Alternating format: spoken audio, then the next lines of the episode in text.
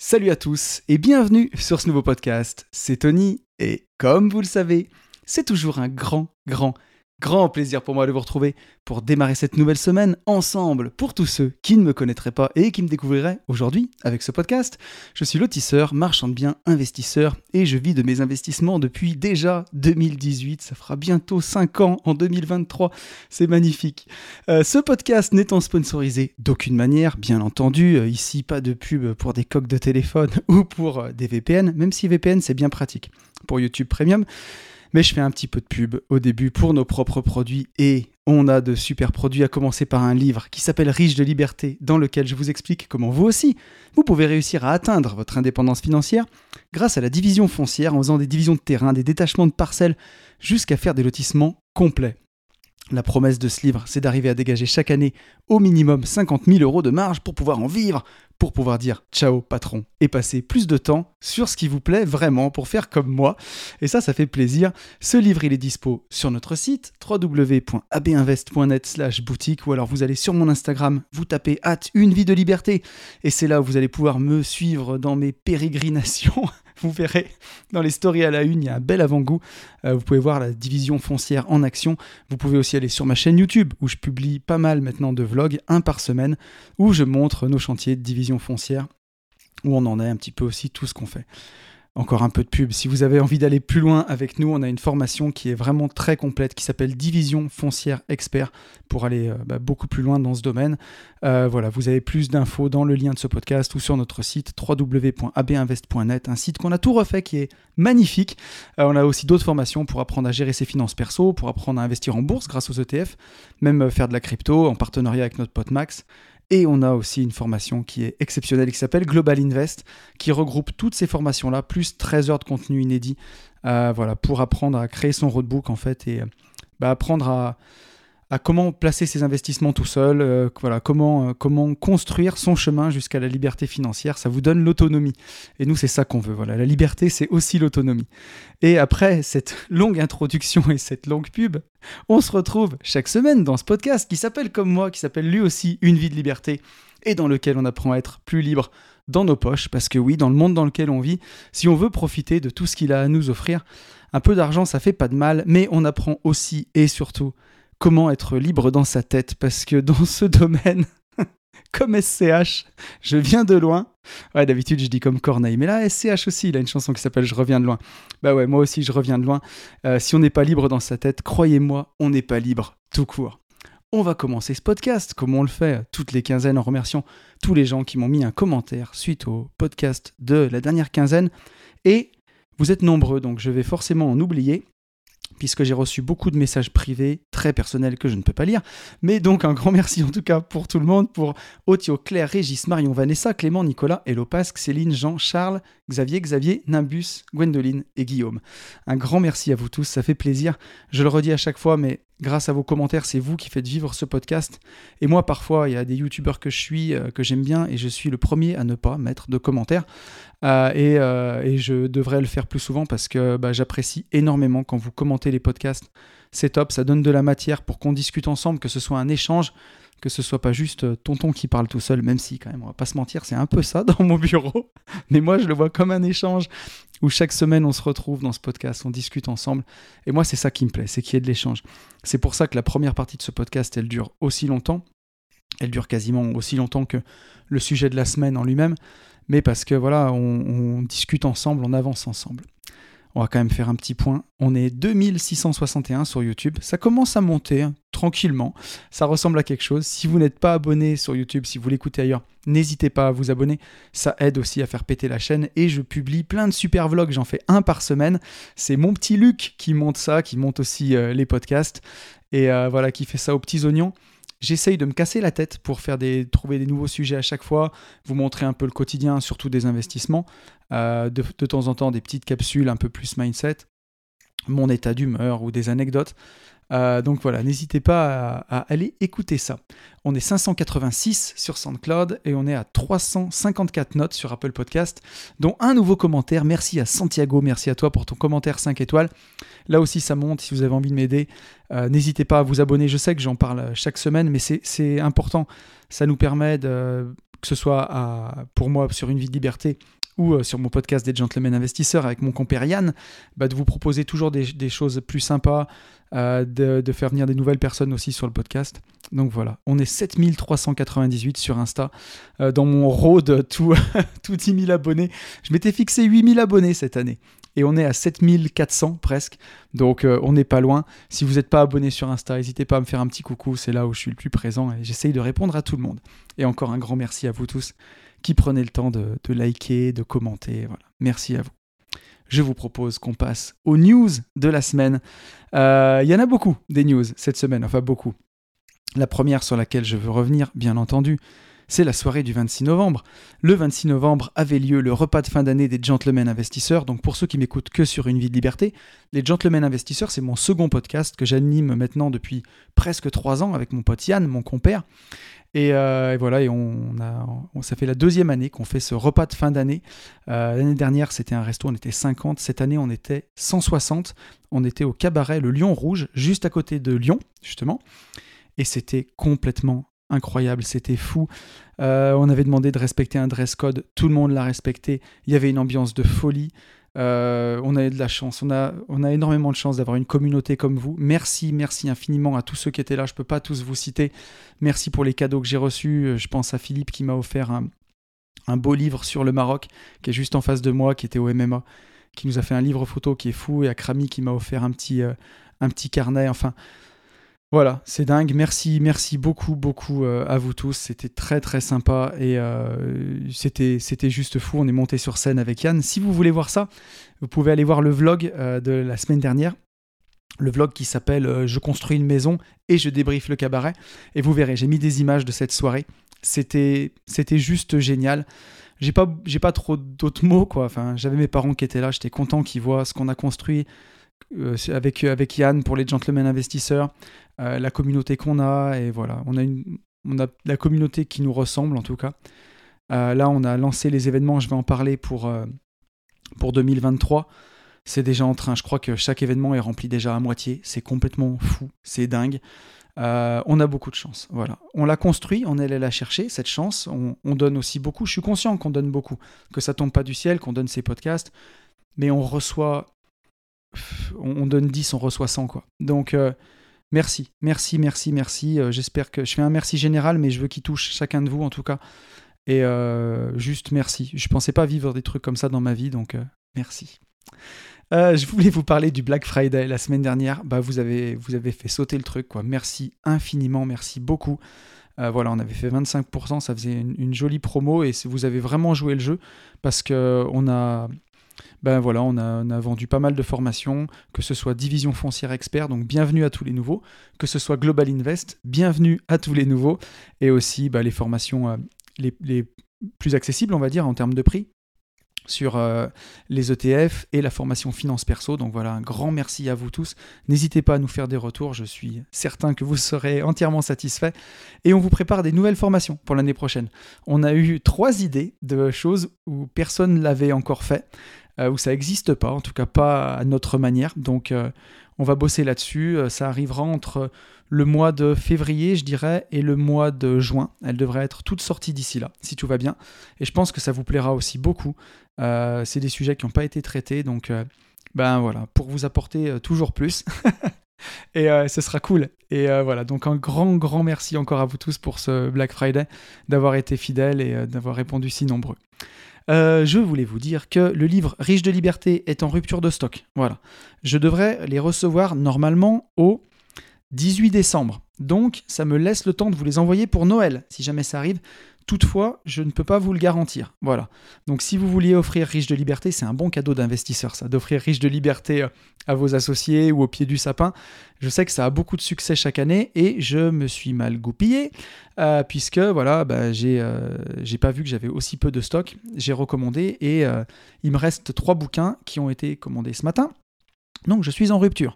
je les reçois normalement dans, dans, une quinzaine, quoi. Voilà, vraiment je dirais 19, 18, 19, 20 décembre maxi. Donc logiquement, j'ai le temps de vous les envoyer avant Noël, mais je vous promets rien. En revanche, notre deuxième livre pour enfants, Chemin pour devenir grand, j'en ai plein, c'est toujours dispo. Donc euh, voilà, n'hésitez pas à le commander. C'est une idée de cadeau de Noël sympa. premier livre de mindset pour enfants, en tout cas encore une fois à notre sauce, vraiment pour créer le dialogue entre parents et enfants au moment du coucher. Ça, peut commencer à l'âge de 3 ans jusqu'à 7, 8 ans où les enfants peuvent le lire tout seuls. c'est pour démarrer le dialogue. Ça nous ressemble, c'est à notre façon, c'est pas bourrin, vous pouvez l'offrir à des gens qui sont pas du tout dans le monde de l'indépendance financière, euh, c'est plus mindset que, que, finance, mais ça parle aussi un peu d'argent, toujours avec subtilité, vous inquiétez pas, c'est pas un coup de boule à ton patron qui te la ratrace pour les enfants de 5 ans, c'est pas du tout ça. Donc euh, voilà, euh, vous pouvez y aller sans crainte, et merci déjà à tous ceux qui l'ont commandé, ça fait vraiment très plaisir. Et euh, je voulais vous parler des nouveaux événements de, 2023. Donc, on en a parlé dans le podcast privé avec Yann. C'est pas pour vous dire de vous abonner au podcast privé, mais on a toujours donné la primeur aux gens qui étaient sur le podcast privé pour ces événements-là. Donc, euh, l'année prochaine, on va aller au Maroc faire du MMA au mois de mars. On va aller, euh, si je dis pas de bêtises, au surf au mois de juin, faire du, voilà, du surf. On va à, à pardon. On va aller faire du kart au mois de septembre et on va aller sur trois jours et on va aller au Maroc, en Royal Enfield. Donc là, les motos, euh, vraiment la moto indienne par excellence, le truc de fou, ça va être incroyable. Ça vraiment, j'ai fait le Sri Lanka et l'Inde euh, sur une Royal Enfield. Ça fait partie des souvenirs que je garderai toute ma vie. Et là, le faire entre potes, entre investisseurs, ensemble, une semaine au Maroc. On part vraiment une semaine, il y a cinq jours de moto. Euh, n'hésitez pas. On a essayé de travailler à fond sur les prix. Donc, bon, ben, les gens du podcast privé ont la primeur. N'hésitez pas, si ça vous intéresse, quand même à me le dire, euh, si c'est pas tout rempli. Et voilà, donc ces, événements sont en train de, bien se remplir déjà. Donc encore une fois merci à tous ceux qui nous font confiance. C'est juste fou. Et euh, une chose qui vous intéressera aussi sur euh, une vie de liberté, c'est euh, on faisait des, coachings avec Yann qui s'appelait J'irai investir chez vous pour ceux qui nous, qui nous suivent sur les Gentlemen Investisseurs. Une fois par mois, on partait dans toute la France coacher les investisseurs. On a modifié le concept pour cette année et on va faire des ateliers où c'est venez investir comme nous. En tout cas, venez investir chez nous, même si c'est pas chez nous que vous allez investir, mais vous avez compris l'idée. Vous venez chez nous pour ben, qu'on fasse un, comme J'irai investir chez vous, mais en groupe. Euh, donc là, on a prévu un premier groupe de 16 personnes, une première session du 1er au 3 mars. Euh, je crois qu'elle est déjà pleine aux trois quarts. On avait prévu 16 personnes. J'ai déjà 12 réservations fermes. Euh, voilà, ça sera, le prix, ce sera 1990 euros pour les trois jours. Vous êtes nourri et logé pendant les trois jours. On dort avec vous, on dort au même endroit. Donc, on va vraiment passer 72 heures full ensemble. Euh, voilà, on dort au même endroit, on prend tous les repas ensemble. Et euh, voilà, dans le prix, vous avez toutes nos formations. Donc, ce soit Starter Cash de Yann, la division foncière, les ETF, euh, les finances perso. Il y en a pour 1600 euros de formation. Et donc pour 1990, un peu plus, bah, vous avez les trois jours de coaching avec nous. Le prérequis, c'est que toutes les formations soient faites pour qu'on puisse vraiment avancer. Euh, il y aura bien entendu Yann avec moi, mon, associé des gentlemen, mais aussi mon associé dans la vie sur AB Invest, Benjamin, que vous connaissez pour ceux qui ont fait la formation finance perso, qui regardent les vlogs, et euh, mon pote Fab, le coach en PNL et serial entrepreneur, qui sera aussi là pour nous épauler. Donc euh, je pense que ça devrait être des moments incroyables. La première session, ce sera du 1er au 3 mars. Si ça vous intéresse, n'hésitez pas à me le dire pour booker ça bah, assez vite parce que je pense que pour la première session, il reste 4 places.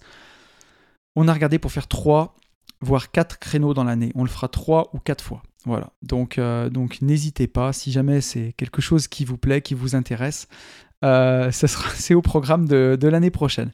Et je, je suis sûr que ça va être exceptionnel. Donc un grand merci à vous pour ça. Allez, je vous propose qu'on revienne sur le podcast de la semaine dernière. Et la semaine dernière, on a parlé, enfin la dernière quinzaine plutôt, mais vous m'avez compris, on a parlé de gratitude. Euh, un sentiment tellement puissant et, euh, pour le coup, euh, j'ai pas l'habitude de vous raconter des sornettes sur une vie de liberté et de vous raconter des trucs que je fais pas. C'est des podcasts que je veux le plus authentique possible, où je vous partage ce qui a marché pour moi, mon quotidien, que ce soit dans les trucs qui marchent ou aussi les trucs qui marchent pas pour moi. Et je sais que la gratitude, c'est quelque chose qui me fait vraiment du bien de parfois me dire que bah, finalement tout va bien quoi. Donc, euh, donc on va parler on va parler de ça. Euh, j'ai eu pas mal de j'ai eu quelques autres questions avant de, revenir sur la gratitude. J'ai eu un message de Camille justement. Je peux vous parler de ce qui euh, parfois ne marchait pas. Camille qui m'a dit Hello tonton, j'espère que tu vas bien. Suite à l'écoute de ton podcast, Tonton répond à vos questions partie 2, je me suis posé la question suivante. Comment gérais-tu le sentiment d'être emprisonné dans ton travail rat race à partir du moment où tu as commencé à mettre des actions en place en parallèle pour t'en libérer? Donc, euh, j'aurais pu la attendre pour répondre à cette question, mais je trouvais qu'elle était vraiment, vraiment intéressante. Euh, encore une fois, c'est une question de sens, je te répondrai Camille. Et pour moi, si vraiment y a du sens dans ta démarche de quitter ta rat race, tu vois, et vraiment mettre tes actions en place pour atteindre la liberté, alors à ce moment-là, être emprisonné dans ton travail, ça fait partie du processus. Voilà, tu, tu es dans ce travail-là qui va te permettre d'avoir un salaire, qui va te permettre d'investir et qui va te permettre de continuer à avancer. Ça, c'est la théorie. Si maintenant ton travail, il est horrible et tu le détestes, mais que tu peux pas encore quitter ton taf parce que t'as pas assez de revenus passifs, t'es pas assez loin dans l'indépendance financière, et bien sûr, tu as besoin de ton CDI pour investir, à ce moment-là, il vaut mieux changer de taf. Vraiment, vraiment. Plutôt que de subir un truc que tu détestes pendant 3-4 ans, ça va être vraiment compliqué.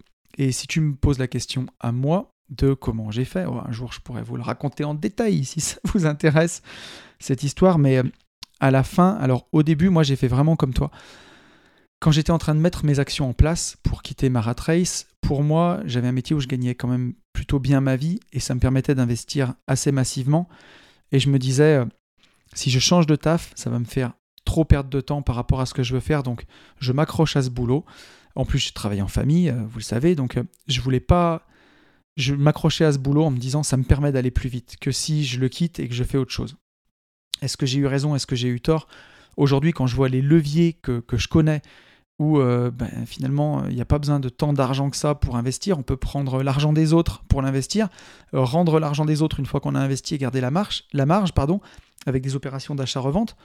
Je me rends compte que euh, c'est des croyances qui, pas qui sont fausses, mais en tout cas il faut quand même un peu d'expérience. N'allez pas faire n'importe quoi, il faut un peu d'expérience pour faire ça. Donc il faut avoir déjà investi, ça ne veut pas dire que, comment dirais-je, que vous pouvez quitter votre taf demain et prendre l'argent des autres pour investir si vous l'avez jamais fait. Ça serait à peu près n'importe quoi. Mais, euh, mais voilà, en tout cas, moi j'ai voulu garder mon CDI pour continuer ben, d'investir, d'avancer. Mais à la fin, je le gérais très très mal justement. Et notamment puisque les deux dernières années, mes revenus passifs euh, remplaçaient largement mes revenus du travail. Et du coup, j'étais un peu en roue libre, euh, notamment au niveau de mon humeur. Et comme j'étais chef d'entreprise, avec des salariés qui étaient des ouvriers, où, euh, disons-le, c'était pas toujours facile au niveau du caractère. Ben voilà, comme j'avais entre guillemets plus besoin de mon boulot, et eh ben j'étais en roue libre quoi. Donc c'est-à-dire que avant je cherchais toujours des solutions, ben là je répondais. Et il y a même eu euh, une journée où euh, Allez, on va raconter ça. Dans les dernières semaines de boulot, dans les, on va dire avant que j'annonce mon départ, dans les deux derniers mois, euh, je suis parti au mois de décembre, le 21 décembre, donc ça devait être au mois d'octobre ou de novembre, il pleuvait.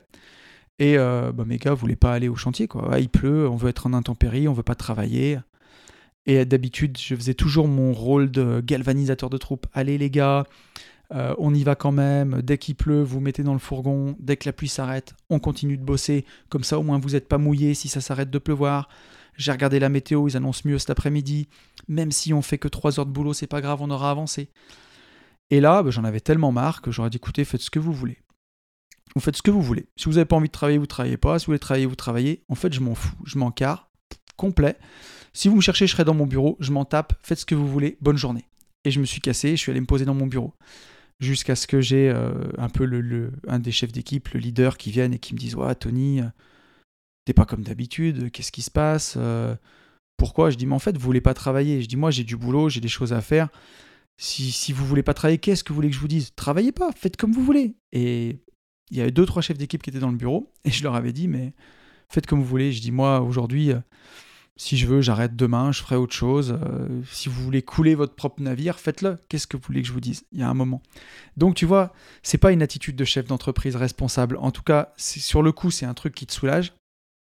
Mais dans le fond, c'est pas une attitude de chef d'entreprise responsable, mais j'étais tellement excédé des salariés, de cette pression, de cette mentalité, de tout ça, que j'étais complètement en roue libre. Donc, il faut éviter d'en arriver à ce point-là, parce que c'est agréable pour personne, parce que c'est pareil, derrière trois connards, tu vois, qui faisaient chier ce jour-là, il y a quand même la plupart des salariés qui sont des mecs bien, qui sont pères de famille, qui ont besoin de, leur travail pour nourrir leur famille. Et c'est pas parce que leur patron euh, il a quitté la rat race et que ou il est en train de la quitter et qu'il leur dit foutez-vous en roue libre, je m'en fous. C'est pas très responsable, tu vois. Et euh, au final, c'est des actions qu'aujourd'hui que je ferai plus, en tout cas, je me mettrai plus dans des situations comme ça où il y a tellement de non-sens que tu en viens à répondre des trucs aussi incroyables, tu vois. Mais je me mettrai plus dans des situations pareilles. Mais voilà, donc il vaut mieux quitter ton boulot avant de péter un plomb. C'est mieux pour tout le monde. Voilà, je pense. Donc euh, n'hésite pas à changer de taf si vraiment ça va pas. Et euh, pour que la contrainte soit, moins forte et que bah, ton nouveau taf, même si c'est pas euh, la panacée, que c'est pas le taf de tes rêves, te permettre de te permettre pardon de tenir jusqu'à ce que tu aies vraiment ton indépendance. allez, merci Camille. On continue. On a un message de Mugen qui me dit Salut tonton Mindset, j'espère que mon message te trouvera, en forme. Écoute, ça va pas trop mal. Dans un de tes précédents podcasts, tu diabolisais à juste titre TikTok et ses contenus à faible valeur ajoutée, tout en captant l'attention seulement quelques secondes sans développer des idées construites. Partageant moi-même ce point de vue, je souhaite te partager une petite vidéo qui te permettra de voir que des alternatives semblent se développer. Curieux d'avoir ton avis ou de te voir peut-être développer cette idée dans un prochain podcast. Euh, donc voilà, donc j'ai regardé la vidéo, je peux pas vous la montrer là tout de suite, mais euh, en gros, c'est une vidéo qui expliquait que le TikTok chinois est bien différent du TikTok occidental et américain. Euh, sur le TikTok chinois, jusqu'à l'âge de, dans la vidéo que je dis pas de bêtises, de 15 ans, ils peuvent pas avoir accès à toutes les vidéos à la con. C'est que des vidéos avec des expériences scientifiques, des documentaires sur les animaux, des documentaires sur la planète, des leçons d'histoire. Et voilà, voilà ce que le gouvernement chinois. Alors bon, le gouvernement chinois n'est pas un modèle de liberté, on va pas se mentir non plus. en tout cas, voilà ce qu'eux ils préparent pour leur nation et pour leurs gamins. Ils leur préparent des cours d'histoire, des cours de, des, expérimentations scientifiques. Et nous, ce qu'on leur prépare, c'est euh, voilà des chats qui font de la muscu, euh, des chats qui fument des cigares, euh, des mecs qui se mettent des coups de marteau. Enfin, voilà, bref. TikTok, quoi. et donc, il posait la question à la fin de la vidéo euh, aux enfants euh, chinois quel était leur rêve et leur métier de rêve et le métier le plus prestigieux qu'ils pensaient faire. Et leur réponse était astronaute. Et quand ils ont demandé aux petits Américains, leur réponse était influenceur. Donc... Ah la catastrophe. Donc voilà quoi. Voilà. Et pourtant je vous dis ça et euh, j'ai fait des réels et je suis sur TikTok et je, joue aussi parfois ce jeu-là, parce que pour ceux qui l'ont vu, donc sur mon Instagram, j'ai collaboré avec, euh, avec Alex, Alex qui est passé dans ce podcast. Euh, justement, le, jeune étudiant qui a fait des crédits in fine pour acheter ses colocs, qui a monté la chaîne Esprit Entrepreneur, où c'est super bien filmé. Et lui, il se filme pas avec un iPhone et, un petit micro, il se filme avec des vraies caméras, c'est vraiment super bien fait. Et euh, d'ailleurs, ça fait une vidéo de super qualité qui est sur leur chaîne YouTube, n'hésitez pas à aller la voir. Et une vraie vidéo pour le coup, où je parle très sérieusement de division foncière. Et eux mettent tout sur TikTok. Et ils m'ont dit, tonton, si tu peux balancer 2-3 punchlines, c'est bien parce que ça fait démarrer les TikTok. Donc c'est ce que j'ai fait. J'ai euh, balancé 2-3 anecdotes, 2-3 punchlines authentiques dedans. Et euh, la vidéo, euh, elle fait 40 minutes. 37 minutes, c'est de la pure division foncière, de la pure technique. Elle est très intéressante d'ailleurs. Si vous voulez un, un complément à riche de liberté, ou un préambule à la formation division foncière expert, n'hésitez pas à aller regarder sur la chaîne d'Esprit Entrepreneur, 40 minutes où je parle de division foncière. Pour le coup, c'est pas du mindset. Alex m'a dit, elle s'appelle Esprit Entrepreneur, la chaîne, on veut ton mindset, mais parle-nous de d'immobilier. Donc c'est ce que j'ai fait. Euh, et, franchement, la vidéo, elle est, super. Mais par contre, les TikTok qu'on a fait pour présenter les vidéos, quelque part, ils reflètent pas le contenu. C'est euh, du putaclic, quoi. Mais c'est jouer le jeu pour attirer du monde. Et d'ailleurs, ça n'a pas trompé. J'ai quasiment pris 200 abonnés depuis que la vidéo est sortie. Donc, ça attire les gens. Et ça sort bien entendu sur TikTok. Et j'ai aussi fait mon test TikTok. Donc, j'avais dit que on faisait 30 réels avec Quentin, la personne qui monte les réels. On en a posté déjà 20. J'ai pris euh, presque 750 abonnés sur TikTok. Voilà, les, niveaux des commentaires, c'est ras les pâquerettes. Euh, je suis encore pas convaincu par la plateforme. Après, je me dis, il faut peut-être pas être con, il faut être dessus. Mais, euh, euh, voilà, je trouve que le niveau, il est zéro ras les pâquerettes. c'est toujours mon avis. Mais, mais voilà, encore une fois, c'est si c'est jouer un peu le jeu des apparences. J'ai fait un test cette semaine, par exemple. Je vais vous en parler pour le vlog de la semaine dernière. le vlog, je construis un immeuble. Par rapport au précédent vlog. Et en fait, la vidéo, comme elle commence, c'est euh, je me filme à la pompe à essence en train de faire le plein de la Porsche et après je tape une accélération. C'est déjà ça régale parce que j'aime les voitures et quand je regarde les vidéos d'Akram ou de GMK, ça me fait marrer de les voir faire ça.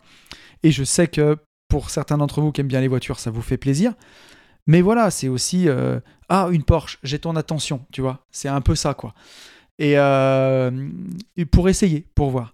Bien sûr, derrière, il y a du contenu de qualité, euh, on, ne s'y trompe pas, mais, euh, mais parfois, j'en reviens à ce que disait Rudy. Rudy, mon pote qui a le, podcast Leadercast, qui m'a aidé, c'est aussi grâce à lui que je me suis lancé dans le, dans le podcasting, qui disait bah, parfois qu'il faut savoir jouer le jeu des apparences sur Internet, et c'est un peu ce dont je me rends compte.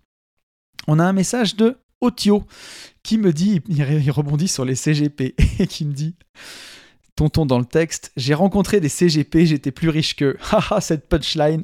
Donc ouais, bah ouais, j'ai balancé cette punch. Mais ouais, j'ai rencontré trois CGP.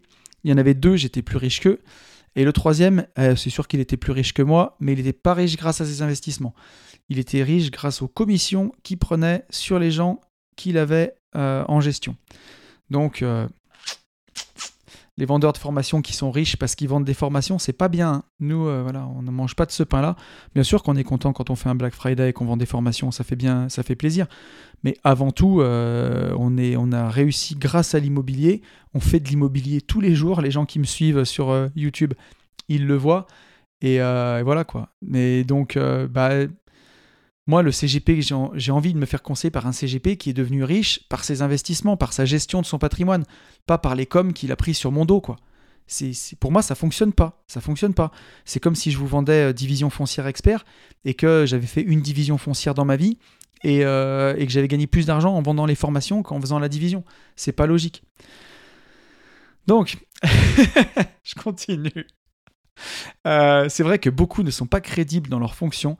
Si pendant quelques secondes tu lui enlèves l'étiquette de son taf, tu te dis Mais bordel, qu'est-ce que je fous là en fait à parler à ce mec? Je vais pas me faire des copains sur les CGP, il y en a des biens, j'en suis sûr et certain. Et j'ai un message de Nicolas qui me dit Je te partage une info sur tes copains CGP fauchés. Selon les chiffres de l'AMF, 6% des conseillers en investissement CGP fournissaient exclusivement des conseils indépendants à fin 2021. Donc 94% des CGP sont rémunérés par les fournisseurs de produits. Et ben voilà, ce qu'il fallait démontrer. C'est pour ça que quand on fait les J'irai investir chez vous avec Yann, nous on, vous vend entre guillemets, enfin on vous coach sur des méthodes, sur euh, des méthodes pour investir, des méthodes pour quitter la rat race qu'on a éprouvé.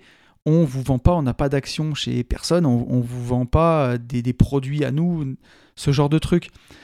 Et voilà, tous les CGP que j'ai vus, ils étaient maqués chez le conservateur, chez ci, chez ça, et ils vendaient leurs produits. Ils en ont rien à faire que le produit soit bien ou pas, tant qu'ils sont commissionnés dessus. Je suis sûr qu'il y en a des biens. Et j'ai une ou deux personnes qui m'ont contacté sur Instagram qui étaient super, mais Écoutez un podcast des gentlemen, vous verrez. Il y en a un qui s'appelle Vendre sa mère pour de l'oseille. Vous verrez. Un podcast des gentlemen investisseurs. Je parle de deux personnes dont j'ai été extrêmement proche à un enfin extrêmement proche, proche à un moment en tout cas, puisqu'ils faisaient partie de mon cercle d'investisseurs. On partait en voyage ensemble. Et c'est clairement des gens qui vendraient leur mère pour de l'oseille, pour toucher des commissions.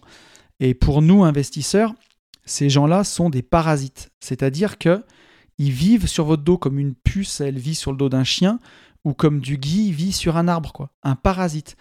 Nous, investisseurs, on fait de l'argent par nos prises de risque, par nos investissements, par notre intelligence, par notre. Nos, voilà, je le dis, boucher les oreilles des enfants, par nos couilles, quoi. Euh, et c'est va pour les hommes et pour les femmes qui investissent, même si le mot, voilà, vous avez compris. Sors les rames, tonton, mais vous avez compris l'idée, quoi. On porte nos couilles pour investir et il y a des mecs qui viennent derrière nous tondre, en fait, et se gaver sur notre dos et je j'y arrive pas en fait voilà j'arrive pas j'y arrive pas euh, et il y a beaucoup aussi de CPF de, de, de, de CPF j'y arrivé de CGP qu'ils deviennent pour quitter la rat race et qui n'ont pas beaucoup d'expérience d'investissement ou d'investisseur pour moi c'est un boulot tu peux tu peux pas faire ça. C'est comme si tu voulais faire love coach et que tu avais 18 ans et que tu avais juste ta petite copine du collège quoi. Tu peux pas. C'est pas possible. Euh, ou que tu voulais faire ton mindset si, si moi, Tony, j'avais voulu faire ton mindset à 19 ans. Non, ben, tonton, s'il veut avoir un peu d'expérience et un peu de sagesse, eh ben, faut qu'il ait au moins 40 piges, quoi. Et j'espère que j'en aurai un peu plus avec le temps. Mais, euh, voilà, en tout cas, c'est ce que j'en pense. Et vous me partagerez votre avis en commentaire, j'en serais ravi. Euh, on a un message de Claire. Claire qui m'a dit Salut Tony. Étant psy, j'ai un peu bugué sur ton discours. Quel psy ne voit son patient que 40 minutes? Ces 40 minutes hebdomadaires, et ce pendant des semaines, soit au final bien plus que les 2-3 heures que tu décris. C'est un travail au long cours, c'est pas comparable à la PNL en fait. Et la séance est, volontairement courte pardon, pour que le patient aille à l'essentiel. Si tu as deux heures, surtout chaque semaine, tu pars dans tous les sens. Bref, le métier de psychologue ou de psychothérapeute est réfléchi, encadré. Même si j'entends que tu préfères la PNL, pas de souci. C'est juste que ce n'est pas du tout comparable, on ne travaille pas ni sur les mêmes choses, ni de la même manière. Alors Claire, je voulais surtout pas te vexer, D'autant plus que j'ai beaucoup de respect pour les psys, puisque j'en ai, euh, un notamment qui m'a, aidé. Mais je parlais juste de mon expérience. Et des psys, j'en ai vu beaucoup, j'ai calculé dans ma vie, euh, j'en ai vu six en tout, euh, à différentes étapes de ma vie. Certains, je les ai vus 3-4 séances, d'autres, notamment pardon, une m'a suivi plus de deux ans, tu vois. et, et, voilà, et justement, 40 bah, minutes, je trouvais que c'était très très court comme tu dis, aller à l'essentiel bah, pour créer un climat de confiance avec le thérapeute. Déjà, se sortir de ce qu'on avait juste avant si on était un peu inquiet, arriver dans la séance, commencer à se détendre. Bah voilà, au bout de 30 minutes, euh, où tu commences vraiment à dire ce que tu as sur le cœur, bah, il te reste plus que 10 minutes. Donc pour moi, c'était un peu le problème. Et justement, la deuxième chose que tu dis, c'est que ces 40 minutes hebdomadaires pendant des semaines. Et des semaines, justement, c'est aussi un peu ça le problème. C'est que pour notamment une psy avec qui j'ai euh, enfin une psy chez qui je suis resté pendant deux ans, j'avais quand même un peu l'impression à la fin d'être euh, bah, son client. Quoi. Je lui payais sa petite rente de, de 70 balles euh, toutes les trois semaines, tous les 15 jours, trois semaines. Et que euh, je voulais savoir quand est-ce que ce serait la fin de notre travail, en fait. Quand est-ce qu'on allait vraiment avancer? Et quand est-ce qu'on pourrait bah, se quitter, quoi?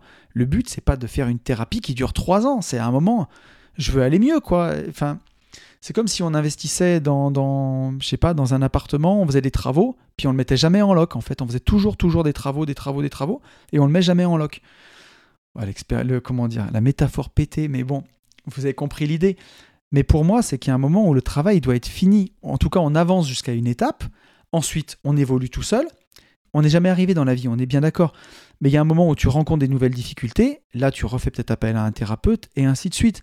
Mais tu peux pas avancer avec tout le temps, tout le temps un thérapeute comme ça avec toi. Il y a un moment où il faut lâcher la rambarde, il faut essayer d'avancer tout seul et, ainsi de suite. Donc, euh, je suis d'accord que le métier, il est réfléchi, encadré. Euh, je pense que c'est surtout un problème de personne plus que de méthode. Et là, je pense que je mettrai tout le monde d'accord. La psy que moi j'ai vue pendant deux ans, aujourd'hui, si je dois repenser à tout ça avec un peu de recul et que je le vois avec mes yeux de tonton de maintenant, pour moi, cette personne, elle avait tout simplement pas résolu ses propres problèmes. Euh, je pense qu'elle avait un gros problème de manque de confiance euh, en elle, cette personne en tout cas, et, euh, et qu'elle pouvait pas m'aider à résoudre certains de mes problèmes parce qu'elle les avait pas résolus elle-même, elle n'avait pas résolu elle-même les siens. Et ça, je pense que c'est le, encore une fois le plus gros problème. C'est on revient sur l'histoire du CGP. imaginez si pendant trois ans, je vous vends de l'indépendance financière, je vous vends des méthodes pour être libre, je vous vends des méthodes pour avancer. Et en fait, quand vous me rencontrez dans la vraie vie, je suis fauché, euh, je ne fais pas d'investissement, euh, je suis dans un taf euh, rat race où mon patron il m'insulte et où je suis pas libre du tout. Vous vous sentiriez floué, vous vous, vous seriez écœuré. Vous diriez, mais tonton, mais il se fout de notre gueule, quoi. Et eh ben l'idée c'est ça, quand quelqu'un est là pour vous dire je vais t'aider à aller mieux, et que la personne en face de vous, elle va déjà pas trop bien, compliqué. Moi, j'y vois compliqué en tout cas. Donc, je pense que c'est surtout un problème de personne plus que de méthode et que j'ai vu deux coachs PNL dans ma vie, une femme et un homme que vous connaissez, euh, Fab. Et c'était des personnes qui, pour moi en tout cas, allaient très bien dans leur vie et avaient résolu beaucoup de leurs problèmes. Euh, Sylvaine, ma coach qui aujourd'hui n'exerce plus, elle existe toujours bien entendu, mais elle n'exerce plus, euh, c'est quelqu'un qui respirait le bonheur. Et, et ça se sentait et quelqu'un qui allait foncièrement bien. Euh, et, c'était hyper apaisant, quoi. Et c'est vraiment pas sur les six psy que j'ai vus, il y en avait peut-être deux qui étaient comme ça. Donc voilà, En tout cas, je ne sais pas si on se mettra d'accord, ma petite Claire, mais voilà mon explication. Euh, on a encore deux messages. On a un message de Roman qui me dit Salut Tony, juste un message pour te faire un retour sur ton dernier podcast, parce que je ne pense pas qu'on aura le temps de discuter ensemble samedi soir avec le monde qu'il va y avoir. Euh, j'ai trouvé ton podcast fort inspirant sur la gratitude et je la pratique depuis un mois également. J'ai suivi les, exercices du livre The Secret, la magie, qui donne des exercices sur la gratitude chaque jour. Depuis, je les applique tous les matins et comme tu dis, cela fonctionne quand tu y crois. Très bonne soirée euh, et à samedi Roman. Donc Roman qui était euh, au repas des gentlemen. Donc euh, The Secret, je l'ai pas lu le livre, j'avais vu le documentaire, j'avais pas trop accroché, mais le livre je l'ai offert à Benjamin et Benjamin m'a dit qu'il avait bien aimé. moi je l'avais pas encore lu et, effectivement c'est en tout cas on retrouve ben, toutes ces choses autour de la loi de l'attraction. Moi j'aime bien la version Napoléon Hill de ça, mais effectivement il faut le pratiquer quand on fait sa lettre à l'univers. Et je vous renvoie au podcast que j'avais fait il y a quelques années euh, sur le sujet. C'est euh, une arme incroyable. Enfin, une arme, en tout cas un outil, on va dire. Pour, euh, pour avoir une métaphore un peu plus joyeuse, c'est un outil incroyable, la lettre à l'univers, pour voir les choses arriver dans votre vie. Faire un tableau de rêve aussi, alors vous ne le voyez pas parce qu'il n'est pas filmé, mais j'ai le mien qui est juste là. Et mon tableau de rêve correspond parfaitement à ma vie. Il y a du crossfit, il y a une jolie Porsche blanche, euh, il y a de la liberté, il y a un avion qui vole, il y a un arbre, un arbre à pognon euh, pour symboliser la liberté financière. Et effectivement, ça, bah, ça ressemble vraiment beaucoup à ma vie. Donc, euh, donc je vous invite aussi à faire ça. J'en ai parlé aussi dans les podcasts de, se faire un tableau de rêve. C'est vraiment important. Et encore une fois, ça aide à, bah, amener les choses à soi. Et, et, bien entendu, les exercices de gratitude faut pas s'arrêter au podcast, quoi. Faut vraiment les faire. Moi, je sais que j'en ai tous les matins. Quand je vais au CrossFit, je descends de chez moi, j'habite en haut des montagnes, et je vois la plaine euh, éclairée avec le soleil. Il y a des lumières qui sont folles, c'est magnifique, et je me dis à chaque matin, je me dis, mais quelle chance. Quelle chance de vivre cette vie-là, quelle chance de pouvoir aller au sport le matin, quel bonheur, quoi. Et, euh, et même quand j'ai des difficultés, on va en parler dans ce podcast, parce que ces derniers temps de difficultés, enfin, on a eu des trucs moins cool. Euh, ben, je me rappelle que, finalement tout va, tout va bien. Donc voilà. Et on a, un, on a un beau message de Thibaut que je vais vous lire, et ce sera le, si je dis pas de bêtises, ce sera le dernier message qu'on va lire avant de passer au, au sujet de la quinzaine. Un message de Thibaut qui me dit Bonjour tonton Mindset. Une fois n'est pas coutume, je me permets de réagir à ton dernier podcast, et plus particulièrement sur la chance de vivre à notre époque actuelle. Je suis petit-fils de mineurs de fond du nord de la France. Outre l'image populaire de vagues souvenirs de Germinal, j'ai en tête notamment les anecdotes de mon père des jours sans manger en fin de quinzaine, ma mère me décrivant le givre qui se formait sur la fenêtre des chambres ou les conditions de vie spartiates dans les corons absolument inimaginables aujourd'hui. Mes grands-parents ont vu nombre de leurs amis, parfois d'enfance, mourir dans le trou, au cours d'un accident, d'un coup de grisou, ou plus lentement de maladie. Et si, ces histoires semblent euh, aujourd'hui d'une autre époque, elles ne datent pourtant que d'une cinquantaine d'années. Je m'estime chanceux de cet héritage, car lorsqu'il m'arrive de regarder mon arbre généalogique dans le rétroviseur, j'ai pleinement conscience de la chance incroyable que l'on a presque tous de pouvoir manger à sa faim, de dormir dans un lit, de pouvoir voyager à travers la France, voir le monde, d'avoir une température confortable en plein hiver et des milliers d'autres choses qui nous semblent pourtant naturelles. Et moi, en tant que Stéphanois, hein, c'est un pays de mines. Moi, j'avais pas de, mineurs dans ma famille, puisque j'habite à 40 minutes de Saint-Étienne. Mais, euh, mais je vois tout à fait ce que tu veux dire. Et effectivement, c'est ce dont je parlais dans le dernier podcast, de se dire, d'avoir conscience de ça, de la gratitude pour ça. Moi, je l'ai même, euh, ça paraît bateau, je le disais, mais juste de me faire un café le matin et de prendre une douche chaude. Juste ça, en fait, on s'en rend pas compte, c'est un luxe.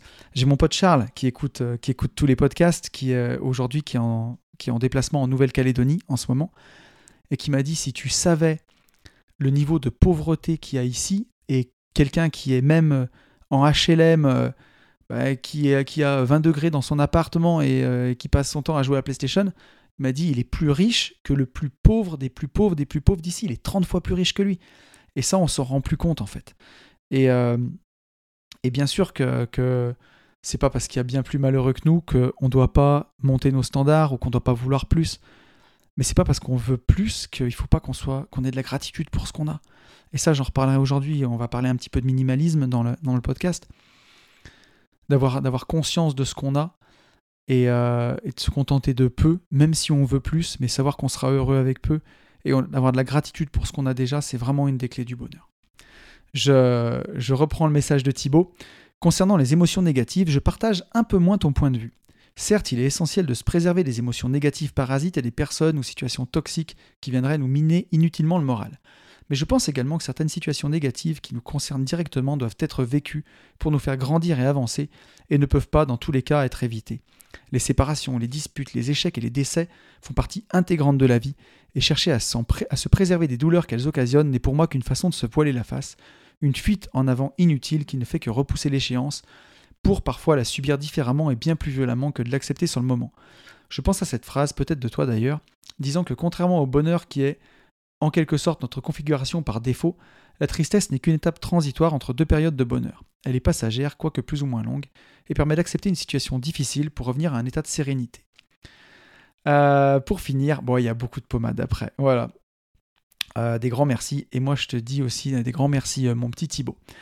Donc, à mon tour de t'exprimer beaucoup de gratitude pour, pour, ce, pour ce message.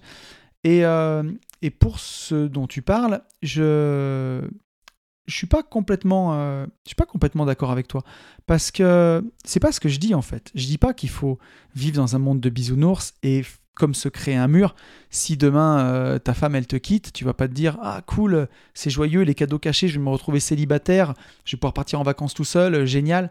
C'est pas ça. Et d'ailleurs quand tu à la suite d'un accompagnement PNL, quand tu es vraiment euh, libéré ou en tout cas que tu te libères un peu de tes élastiques, tu vis les périodes de bonheur beaucoup plus intensément mais je te garantis que les périodes de malheur, tu les vis aussi beaucoup plus intensément. Et il y a des choses que je partage pas sur ce podcast. Tu vois, j'ai ma grand-mère qui est très malade, par exemple, en ce moment. J'ai du mal à voir les cadeaux cachés, tu vois. Après, je me dis que elle a fait aussi sa vie et que, que bah voilà, la vie, elle s'arrête aussi à un moment et qu'elle s'arrêtera peut-être plus ou moins tôt et que, que, que c'est pas facile. Et, euh, et j'aurais beaucoup de peine et beaucoup de tristesse aussi et je la vivrai pleinement, crois-moi, tu vois. Et euh, c'est pas ça. C'est pas ce que je dis. Quand je, quand je dis, c'est surtout de se, comment dire, se préserver des gens négatifs et essayer aussi que ces périodes de tristesse, tu les vives, mais qu'elles te mangent pas, tu vois, qu'elles viennent pas empiéter petit à petit sur euh, justement sur euh, ton bonheur à long terme, parce que quand tu nous dis que le bonheur c'est la configuration par défaut, dans l'époque dans laquelle on vit, je suis pas sûr. J'ai l'impression qu'il y a beaucoup de gens qui sont, pour moi, 80% des gens en configuration par défaut, ils sont, euh, dans le meilleur des cas, taciturnes, dans le pire des cas, malheureux, et qu'ils ont des petits moments de bonheur parfois. C'est quand tu as beaucoup travaillé sur toi, et je, suis content pour toi si c'est ça, et quand tu travailles beaucoup sur ta gratitude, oui, au bout d'un moment, ton bonheur, ça devient ta configuration par défaut, tu es, heureux de nature. J'ai l'impression que je tends vers ça, moi en tout cas en ce moment.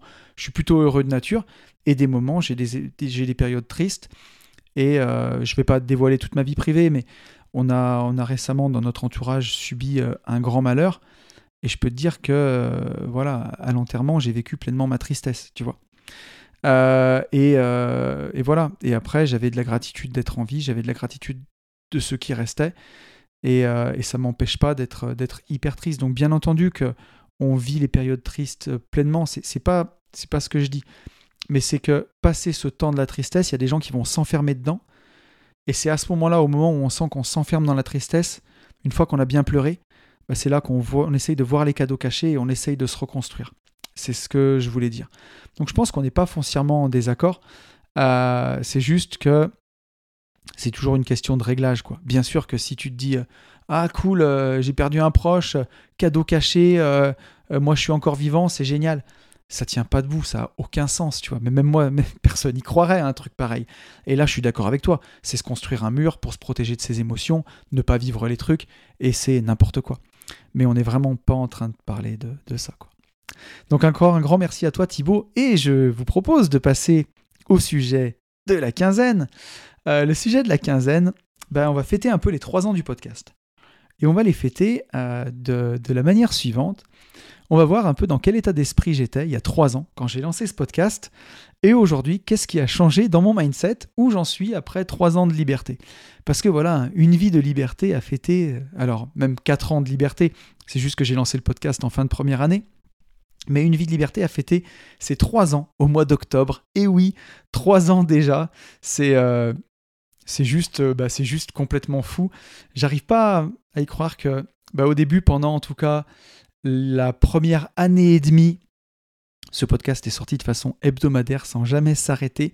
Et, et, depuis, bah, depuis maintenant un an et demi, c'est tous les, tous les, toutes les 15, tous les 15 jours. pardon et que les gentlemen investisseurs, ça sort aussi, bah, aussi toutes les semaines, puis là on est passé à un par semaine public, un par semaine privé, mais en tout cas, ça fait trois ans qu'il y a un podcast de moi qui sort sur les ondes, quoi qu'il arrive, que ce soit Une vie de liberté ou Les Gentlemen. Et euh, je me dis que c'est dingue d'avoir été euh, aussi régulier. Des fois, je me dis comment j'ai fait pour euh, trouver le temps de faire tout ça, parce que j'ai eu des joies, j'ai eu des peines pendant ces moments-là, j'ai eu des, moments où j'étais parfaitement euphorique et heureux, des moments où c'était peut-être un peu plus difficile de s'y mettre. Mais quoi qu'il en soit, ben, on s'est accompagné, en tout cas, pendant ces trois ans. Et ce podcast, il m'a emmené partout. Il m'a emmené sur scène, dans des séminaires, devant des centaines, voire même si on additionne tout, des milliers de personnes. Incroyable. Il m'a emmené aux quatre coins de la France pour, pour aussi des coachings. j'ai découvert la France comme je l'avais jamais découvert ces deux dernières années en tout cas. J'ai voyagé partout. Il m'a emmené aux quatre coins du monde.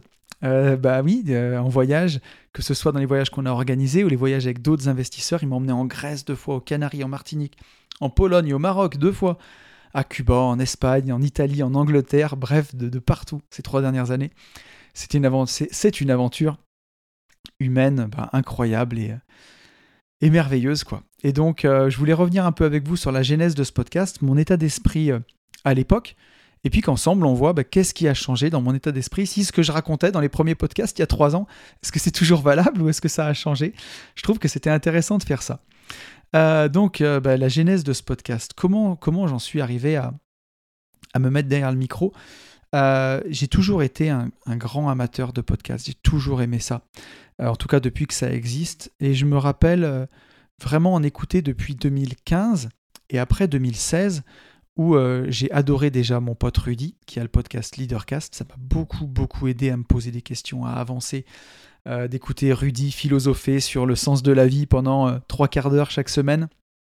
Ça m'aidait à me remettre en question, j'adorais ça. Après, j'ai découvert Jean Rivière par le biais de, Rudy et Antoine BM, qui avaient tous les deux à l'époque un podcast où ils parlaient de web marketing, mais, mais pas beaucoup, ils parlaient surtout de liberté. Et ils en parlaient tellement bien. Et je me rappelle que ces trois podcasts dans ma semaine, quand j'étais dans ma voiture, euh, dans ma rat race, j'allais de chantier en chantier avec mes bottes pleines de terre, faut s'imaginer ça. Et je me mettais ces podcasts et pendant trois quarts d'heure, je m'évadais quoi. J'étais, euh, je me sentais libre, je me sentais bien. Ils m'inspiraient, c'était ouf quoi. Et même avant, au-delà de la passion de l'immobilier, c'était, euh, c'était d'écouter ces podcasts parler de liberté. Pour moi, ça a toujours été la liberté avant, avant l'immobilier. L'immobilier, euh, on en reparlera, mais c'est juste un moyen, c'est pas la fin. La, fin, c'est ce sentiment de liberté qui m'anime, c'est vraiment une de mes valeurs fondamentales. Et, euh, et en, vraiment, quand, euh, bah, quand j'ai quitté mon taf, la première année, je voulais surtout me reposer en fait. J'étais fatigué. J'étais fatigué de mon ancien boulot. J'étais fatigué de tout. j'étais même pas chaud pour monter à Béinvest. J'étais pas si chaud que ça. Bien sûr que j'avais dit qu'on le ferait avec Benjamin, mais je voulais qu'on fasse ça un peu à la cool. J'étais content qu'on ait ce nouveau projet, mais euh, je voyais un peu ça comme un side business. Je voulais pas que ça me prenne tout mon temps. Donc on a créé AB Invest. On s'est bien pris au jeu, malgré tout. Et euh, on a fait nos trois premières opérations lancées avec la banque. Il y en a une, bon, vous connaissez l'histoire, la banque m'a pas financé au dernier moment, elle a financé nous. Mais la banque en a financé deux. Et elle nous a dit, bah voilà, faites déjà ça les gars, et après on verra.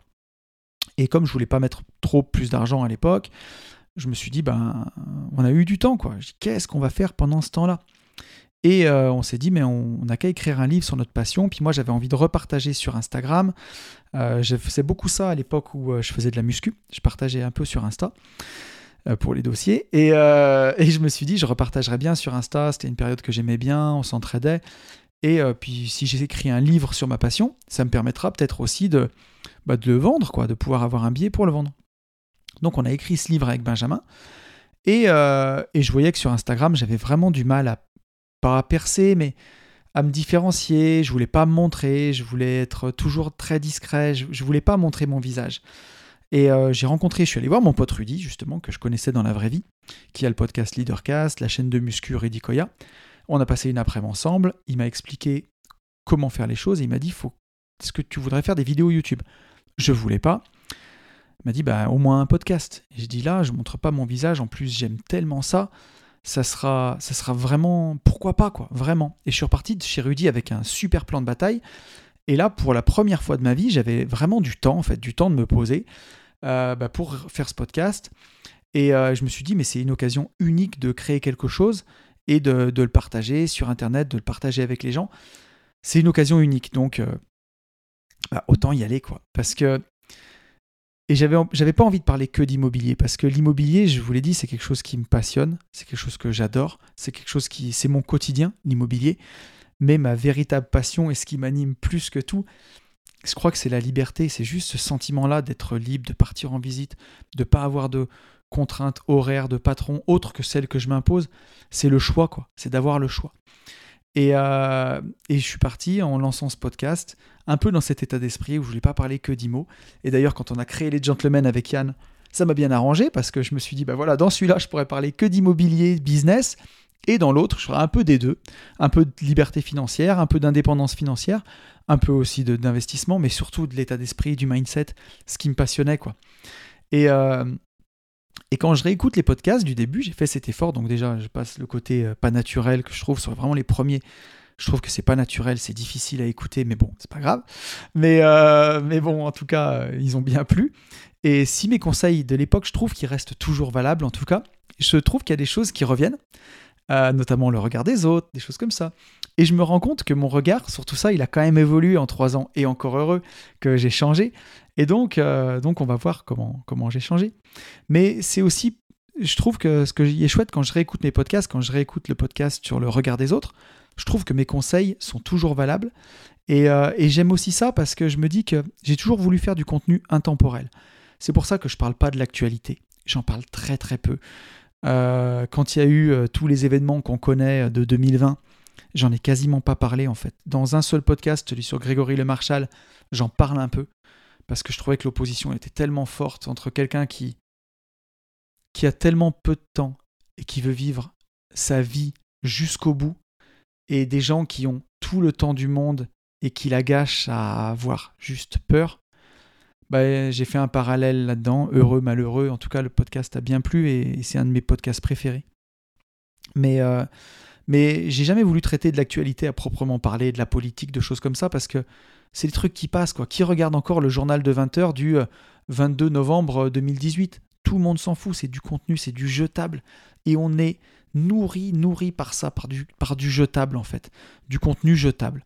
Et moi, je déteste faire ça et j'ai pas envie de faire ça. Je veux faire du contenu qui soit intemporel, que mon podcast, on puisse l'écouter dans 5 ans, 10 ans, et que le contenu soit toujours d'actualité, en fait, qui vieillisse pas. Et, euh, et ça, je suis content d'avoir d'avoir réussi, à mon avis, à le faire en tout cas. Et ce contenu, il cristallise aussi mon état d'esprit de la période à laquelle il a été enregistré, un peu comme un journal de bord, quelque part. Donc je trouve que c'était intéressant euh, et parce qu'au tout début de ce podcast, j'avais seulement, j'avais quoi? J'avais 10 mois de liberté devant moi. Donc euh, ça faisait seulement 10 mois que j'étais libre. Et aujourd'hui, j'ai 4, 3 ans et 10 mois de liberté. Donc j'étais libre, mais j'étais pas encore devenu tonton mindset. Et ça, c'est le surnom euh, bah, que vous m'avez trouvé en tout cas. Et je trouvais que ça cool. C'est vraiment marrant. Et ça m'a beaucoup plu, tonton mindset. C'est pour ça que je l'ai gardé. Mais donc j'étais libre quand j'ai créé ce podcast. J'étais libre avec, avec un, A d'apprenti aux fesses. comme les voitures. Enfin, financièrement, j'étais libre parce que je rentrais déjà pas mal de revenus passifs, je sais pas, peut-être à l'époque 4-5 000 euros par mois, quelque chose comme ça.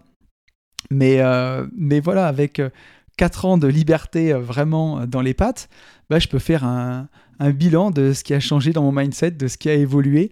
Et voilà, donc, donc voilà, bah, on va commencer par la première chose. Il y a 4 ans, euh, ben, enfin en tout cas trois ans et demi, trois ans on va dire plutôt, il y a trois ans quand j'ai démarré le podcast, la question que je me posais c'était euh, est-ce que mon rafio de fortune va-t-il flotter Puisque voilà aujourd'hui ça fait quatre ans que j'ai pas de salaire et euh, j'en suis pas mort, voilà, je suis vivant, ça va bien. donc le bilan, hein, quand on lâche la rambarde, quand on se lance et quand on commence à en parler dans les podcasts, j'avais que 10 mois de liberté devant moi. Et je sais qu'au fond de moi, je me disais, est-ce que je vais y arriver? Est-ce que ça va durer? Jusqu'au bout Est-ce que ça va vraiment marcher? Donc, bilan après 4 ans, est-ce que j'ai fait banqueroute? Est-ce que je suis au RSA Ou est-ce que ça a marché? Non, je suis bien plus riche qu'avant.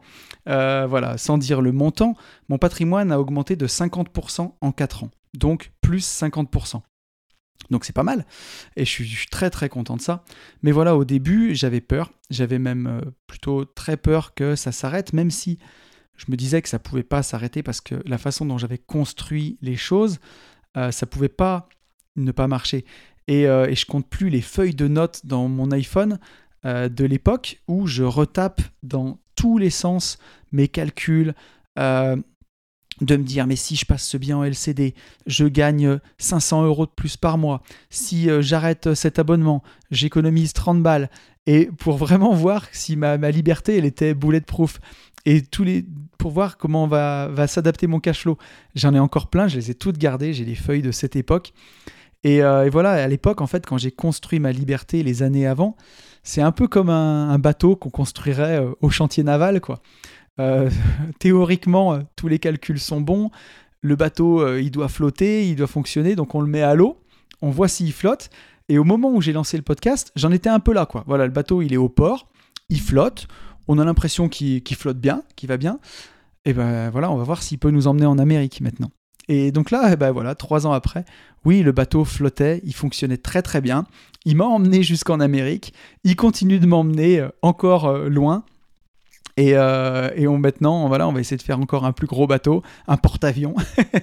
mais, euh, mais voilà, le, ce qui a changé dans mon mindset, c'est peut-être qu'aujourd'hui, bah, j'ai plus de sérénité parce que je suis encore plus confiant, je m'assume encore plus parce que je sais que ce que j'ai fait, ça marche. Et après trois ans de podcast, j'en ai vraiment la preuve. Quoi. Et donc ça, c'est le deuxième point. Je dirais que je suis serein. Quoi. Je sais que, quoi qu'il arrive, demain, tout ira bien. Vraiment. Euh, et, ça, c'est hyper important. Parce que il y a une chose, c'est que bon, j'avais déjà atteint quand même un bon niveau de patrimoine, un, un, niveau où euh, ben, entre les revenus du patrimoine qui dégagent tout seul, les loyers, l'augmentation du capital euh, en bourse et mes revenus, on va dire, actifs, c'est-à-dire mes, mes achats-reventes de terrain, ben voilà un train de vie que je dépense 2000 ou 4000 euros par mois je dis pas que c'est négligeable aujourd'hui, mais en tout cas, c'est, je suis, je suis à l'aise, quoi. Donc, euh, bien sûr, je suis bien moins stressé. Euh, je vais pas regarder les petites dépenses. Donc, euh, j'ai un peu des problèmes. De... je vais dire, j'ai des problèmes de riches, mais c'est un peu ça. Je suis plus stressé pour des dépenses du quotidien. Si ma facture d'électricité, elle fait 180 euh, euros au lieu de 130, ça me stresse pas je vais maintenant plus stresser si euh, j'ai oublié euh, une taxe d'aménagement sur un bien et que je reçois une facture de 7000 euros. Là, je vais, vais pas stresser en tout cas, mais ça va plus être le genre de problème que je rencontre aujourd'hui. J'en rencontrais déjà à l'époque, mais aujourd'hui j'ai beaucoup plus d'investissements, j'ai continué de développer ces trois dernières années, donc euh, c'est plus les mêmes problèmes en tout cas. Mais ma compagne, elle vous dirait que je suis stressé tout le temps, ce qui est ce, qui est, euh, ce qui est vrai et pas vrai. C'est-à-dire que à la fois j'ai la certitude que demain tout ira bien parce que je sais faire, et à la fois forcément bah, quand on a beaucoup de business, on, a souvent la tête qui est prise, bah, tiens, il faut que j'aille chez le notaire, là j'ai ci à faire, là j'ai ça à faire. Et donc euh, je vais plus avoir cette euh, préoccupation que tout fonctionne bien, et c'est là où j'ai marqué, bah, attention à la rat race de l'investisseur. Puisqu'à l'époque où j'ai lancé une vie de liberté, J'étais peut-être un peu plus cool puisque je venais de finir bah, mes, trois premières opérations. Tout roulait à peu près. J'étais beaucoup moins occupé que maintenant. Rien à voir. Je venais d'écrire mon livre, j'étais en train de le lancer. Donc j'avais un peu plus de temps.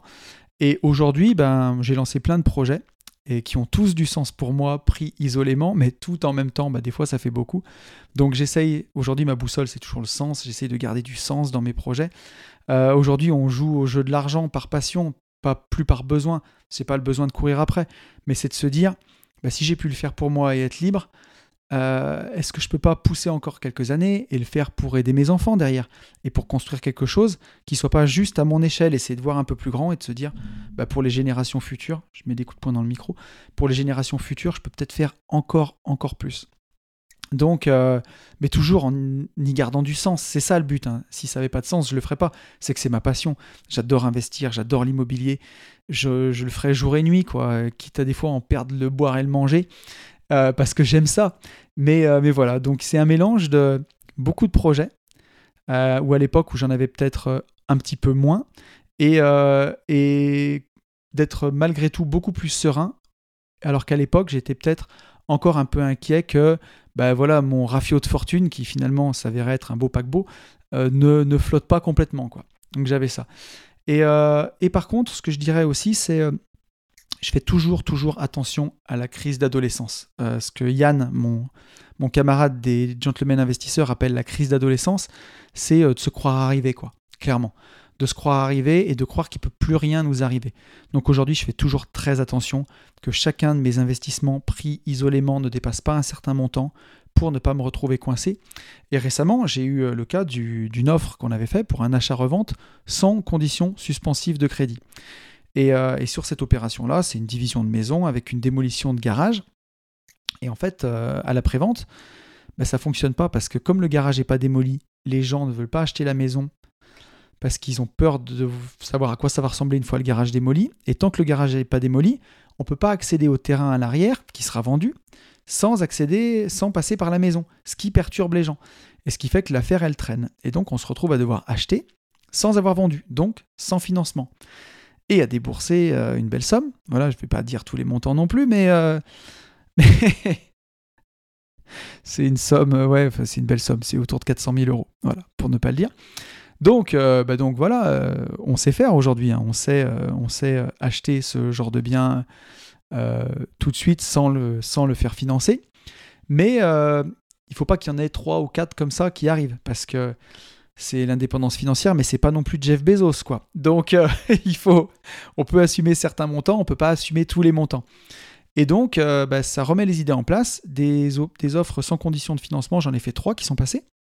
Il y en a deux où ça s'est passé nickel, on a pu financer au bon moment, les faire passer. Et celle-là, malheureusement, l'affaire est toujours excellente, je la remets pas en cause, c'est juste qu'elle prend un peu plus de temps. Mais ben voilà, il faut la débourser cash, c'est le jeu du marchand de biens. Mais euh, justement, faire attention à la crise d'adolescence, à pas se croire arrivé et à pas balancer des offres dans tous les sens, parce que on est très vite remonté, mais on est aussi très vite redescendu. Et, euh, et, justement, ça fait du bien de garder les pieds sur terre. Et je crois qu'en trois ans de podcast, bon, ben, ça va ça touche encore le sol. Donc on est sauvé. Euh, troisième chose que j'ai notée, c'est que euh, être juste rentier ne m'a pas rendu heureux.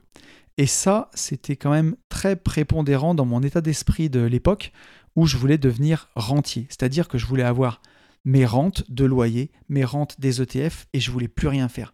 Mais je voulais ça parce que j'étais tellement fatigué de ma vie d'avant tellement crevé que je crois que j'avais juste besoin de me reposer en fait. Mais voilà, je voulais plus rien faire. Et aujourd'hui, je peux l'affirmer, après trois ans de podcast, ne plus rien faire, c'est un leurre. Même si vous avez beaucoup d'argent, je ne vous parle pas d'une vie, euh, une indépendance financière à 2000 euros par mois. Si je vous donne une indépendance financière, visez large. 20 cas par mois. 20 000 euros par mois qui tombent tous les mois. Par contre, la règle, c'est que vous pouvez voyager, vous pouvez aller visiter le monde, vous pouvez euh, euh, retaper votre maison avec cet argent, mais vous n'avez pas le droit de travailler. Vous n'avez pas le droit d'avoir un projet que vous pouvez vendre euh, ou un projet de professionnel, quel qu'il soit. Eh bien, c'est quand même compliqué parce que l'être humain, en tout cas, moi, comme je vois les choses, on a besoin de sens pour avancer, on a besoin de projets. C'est ça qui nous porte. C'est des projets, des choses à construire. Et, et moi, en tout cas, ben, je ne me voyais pas ne plus rien euh, Au début, je me voyais ne plus rien faire, et puis finalement, bah, j'ai rajouté un podcast, et un livre, et un deuxième podcast, et une chaîne YouTube. Et euh, aujourd'hui, j'ai huit sociétés. Euh, et voilà. Et en fait, on ne s'arrête pas parce qu'on est passionné, parce qu'on aime ça. Et je me rends compte que c'est avoir des projets, avoir des objectifs qui me rend heureux. Et, et pas le reste. Et je le vois bien d'ailleurs avec mon pote Alex, qui est le boss du club des rentiers. il est rentier, Alex, et quand on le voit, bah, c'est, il a toujours des projets que ce soit des voyages, que ce soit des projets avec la communauté, que ce soit des projets perso, bah mine de rien, il bosse quand même beaucoup. Et, euh, et même s'il est rentier, et alors après, il sait s'amuser, bien entendu, comme moi, je sais m'amuser. Mais euh, c'est les projets qui nous animent, qui nous rendent heureux. C'est pour ça que je trouve que des fois, le mouvement FIRE, même si je ne le connais pas parfaitement, mais le mouvement FIRE, donc en américain, euh, Financially Independent Retire Early, indépendant financièrement et retraite rapide, quoi, partir à la retraite tôt. Une fois qu'on le vit dans la vraie vie, surtout si vous l'avez à 2500 euros par mois, peut-être qu'il y a des gens qui que ça suffit à 35 ans de faire des balades en forêt euh, et, et d'aller au parc le matin et de lire des bouquins. Moi, je sais qu'il m'a fallu plus que ça, quoi. Et que malgré tout, même quand on a cette indépendance financière comme moi, je la voyais au départ, c'est-à-dire une rente qui provient des ETF, une rente qui provient de mon immobilier, eh ben je pense que malgré tout, il faut des flux et que ça fait du bien. Parce que au début, j'étais très sensible à la bourse. Donc euh, les journées vertes, euh, ça allait bien. Les journées rouges, j'étais un peu plus malheureux parce que je me disais merde, mon capital il descend un peu. Aujourd'hui, euh, ben, j'ai pas mal, j'ai des flux qui rentrent aussi, que ce soit le marchand de biens, que ce soit mes activités de coaching, le reste. Et du coup, ça fait que je sais que j'ai des flux qui tournent en permanence et bah, que la bourse soit verte ou rouge. Moi, de toute façon, j'achète tous les mois et je me dis que sur le long terme, je serai gagnant. Donc, ben, qu'elle soit verte ou rouge, que ce soit négatif ou positif, oh, ça me fait rien, quoi. Voilà, je le vis euh, vraiment nickel. Et, et voilà. Donc, donc, les flux, je trouve que ça fait du bien au moral. Et, et puis ça tient en forme mentalement de, développer des projets, d'avancer, de que ce soit faire du coaching en partageant avec les gens, que ce soit euh, continuer d'avoir des nouveaux investissements, arbitrer les anciens. Vraiment intellectuellement, c'est, je trouve que c'est, c'est vraiment vraiment hyper important. Euh, le quatrième petit point que j'ai noté, où est-ce que j'en suis avec le minimalisme? Puisque au début d'une vie de liberté, il y a, il y a trois ans, je parlais beaucoup de ce sujet-là. J'avais interviewé Luc, Luc, mon petit Luc qui monte les podcasts, euh, qui, a, qui a un podcast sur le minimalisme justement. Et, euh, j'en parle un peu moins, mais euh, c'est pas pour ça que je le suis plus. Où est-ce que j'en suis justement dans, le minimalisme? Eh ben, j'ai toujours une, plutôt petite maison, puisque ma maison elle fait 115 mètres carrés. Voilà, c'est pas immense. Hein. Je pourrais habiter dans beaucoup plus grand. Je pourrais avoir une maison de 200 mètres carrés. Financièrement, ça serait pas un problème, mais j'en ai pas du tout envie puisqu'elle est ultra inspirante, elle est fonctionnelle, elle est vite propre, et au moins comme ça, elle est tout le temps propre. Euh, par contre, elle est très chouette, je suis en train de faire une piscine, j'ai un carport pour mes voitures, j'ai un garage super propre où je peux rentrer ma voiture, la mettre à charger. Elle est très fonctionnelle, il y a la climatisation, il y a vraiment beaucoup de confort, il y a le chauffage par le sol, j'ai énormément de confort à la maison, mais je veux pas grand. Donc je suis resté minimaliste là-dessus. J'ai toujours un seul ordi, mon MacBook euh, avec euh, euh, avec lequel j'enregistre mes podcasts, avec lequel je fais tout. J'ai toujours un seul téléphone, mon iPhone 13, là, qui est en train de me filmer en même temps que je vous parle. J'ai un petit micro pour mes vlogs, qui est sur l'iPhone en backup. J'ai toujours mon même micro pour les podcasts. J'ai rien de superflu. En tout cas, dans, dans ma technique, j'ai rien de superflu. Et d'ailleurs, j'adore parce que quand je pars en voyage, j'ai mon petit sac à dos où j'ai mon Mac, mon ordi et mon micro de vlog. Et j'ai euh, mon petit sac à cabine où j'ai juste mes vêtements. Et je suis toujours, toujours euh, minimaliste là-dessus. Par contre, voilà, je veux des trucs, je veux du matériel qui soit vraiment de qualité. Et ça, c'est quelque chose, c'est une petite digression, mais dont je me suis rendu compte, je veux pas du tout être limité par la technique. Donc là, je me suis acheté le dernier MacBook Pro avec la puce M2. C'est incroyable comme ça va vite. C'est trop bien. Je l'allume, je travaille. Euh, mon iPhone, il est pareil, il est dernier cri. Alors c'est pas le dernier, mais c'est l'avant-dernier, mais ça va très très bien. Euh, quand je veux faire une story, par exemple, en famille, aujourd'hui je fais une story, c'est une minute et demie pour l'enregistrer, pour la publier, et après je retourne avec ma famille. Si j'avais un téléphone tout pourri qui marche pas, bah, ça me prendrait 4-5 minutes. Et quand on fait 3 stories par jour, bah, c'est du temps. Un ordinateur qui met 5 minutes à s'allumer, c'est l'enfer en fait. C'est juste l'enfer. C'est du temps perdu. Et euh, c'est du temps qu'on passe pas en famille. Donc voilà, je veux des, trucs qui marchent très très bien parce que si on ne perd ne serait-ce que 10 minutes par jour à cause d'un téléphone qui marche mal ou d'un ordi qui marche mal, sur une semaine c'est une heure, sur un mois c'est 4 heures.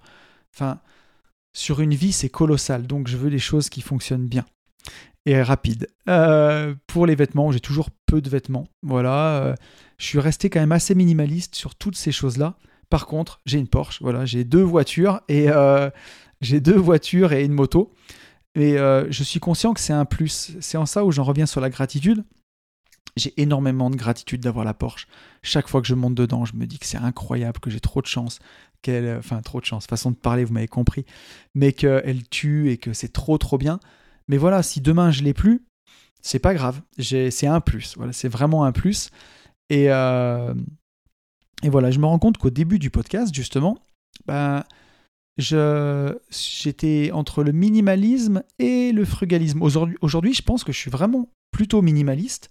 À l'époque, j'étais plutôt frugaliste. Il y avait peut-être une part d'hypocrisie. Euh, de me dire que ma liberté financière, elle était peut-être pas si assise que ça. C'est pour ça que je voulais pas de deuxième voiture. Aujourd'hui qu'elle est plutôt assise, je me suis pas acheté 15 ordi, je me suis pas acheté une maison de 300 mètres carrés. Par contre, bah, je me suis acheté ce qui comptait vraiment pour moi, une voiture de sport. Et je suis vraiment passionné, donc je sais que un jour elle sera revendue, il y en aura d'autres, et ainsi de suite, parce que c'est ça qui m'éclate. Et le voyage, bien sûr, j'ai voyagé partout. Euh, mais voilà. Mais donc, je pense qu'il y avait aussi une part d'hypocrisie, pour être honnête, où on se dit bah, est-ce que mon indépendance financière elle est assez forte pour que je puisse me le permettre? Et donc, quand on a plus de moyens, bah, peut-être qu'on est aussi plus honnête. Donc, euh, sur ma maison, je sais que je, pourrais acheter plus grand. J'ai pas envie d'acheter plus grand. Euh, là, on va faire des beaux bureaux sur AB Invest. Vous le verrez quand vous les verrez, on se refuse rien. On fait des, des choses qui seront vraiment chouettes. Mais voilà, pour chez moi, je voulais pas quelque chose de grand. Et euh, donc voilà où j'en suis, en tout cas avec le minimalisme. Je le suis resté, même si j'en parle un peu moins. Et c'est quelque chose qui me rend vraiment heureux d'avoir juste mon micro, mon pied, mon téléphone, de me dire que le jour où je veux me filmer, j'ai pas 15 caméras, j'en ai une seule, et que je peux tout faire finalement avec peu. C'est vraiment une, une, énorme liberté dans la tête. Euh, au début, je parlais beaucoup de méditation dans ce podcast et j'en parle beaucoup moins, voire plus du tout. Donc où j'en suis aujourd'hui avec la méditation? Euh, J'ai énormément médité pendant des années, peut-être pendant deux ans. Je crois que j'ai pas raté une séance. Aujourd'hui, je médite beaucoup moins. Euh, je médite peut-être, euh, déjà quand je suis en J'irai investir chez vous, je médite peut-être entre deux et trois fois par mois. Donc finalement, c'est très peu, hein. c'est un jour sur dix. et c'est un tort parce que je sens que ça me ferait beaucoup de bien de recommencer à le faire. Donc je sais que c'est un tort de ne pas le faire. Euh, par contre, je l'ai remplacé par quelque chose que je trouve vraiment très puissant. Je l'ai remplacé beaucoup par le sport, où euh, justement au CrossFit, je pense qu'il y a dans les WOD, en tout cas quand on s'entraîne, il y a une part méditative à des moments où euh, j'ai le sentiment que j'ai vraiment pensé à rien à part mon effort, et aussi et surtout par la visualisation. Et les séances de méditation que je fais plus, je les ai remplacées par de la visualisation. Aujourd'hui, je visualise quotidiennement. Ça, j'en ai parlé sur le podcast de ce début d'année, de celui sur Napoléon Hill. Euh, c'est vraiment quelque chose de très très puissant, la visualisation. Je, je le fais énormément aujourd'hui. Je m'entraîne à visualiser ce que je veux voir arriver dans mon futur. Et aujourd'hui, c'est fou, quoi j'ai attiré énormément, énormément, énormément de choses dans ma vie et je veux continuer de le faire. Donc, je visualise les choses que je veux voir arriver. Et voilà, j'ai un peu remplacé aujourd'hui la méditation par la visualisation. Euh, je parlais beaucoup du regard des autres euh, dans, dans ce podcast et aujourd'hui, j'ai marqué Je ne suis, entre guillemets, presque plus préoccupé par le regard des autres. Et donc ça, c'était important de le rappeler. Je crois que dans, le, dans les premiers podcasts, hein, il y a deux podcasts sur le regard des autres. Donc je me suis dit, je ne les ai pas tous réécoutés. Je me suis dit à l'époque, ça devait être quand même vraiment prégnant pour moi.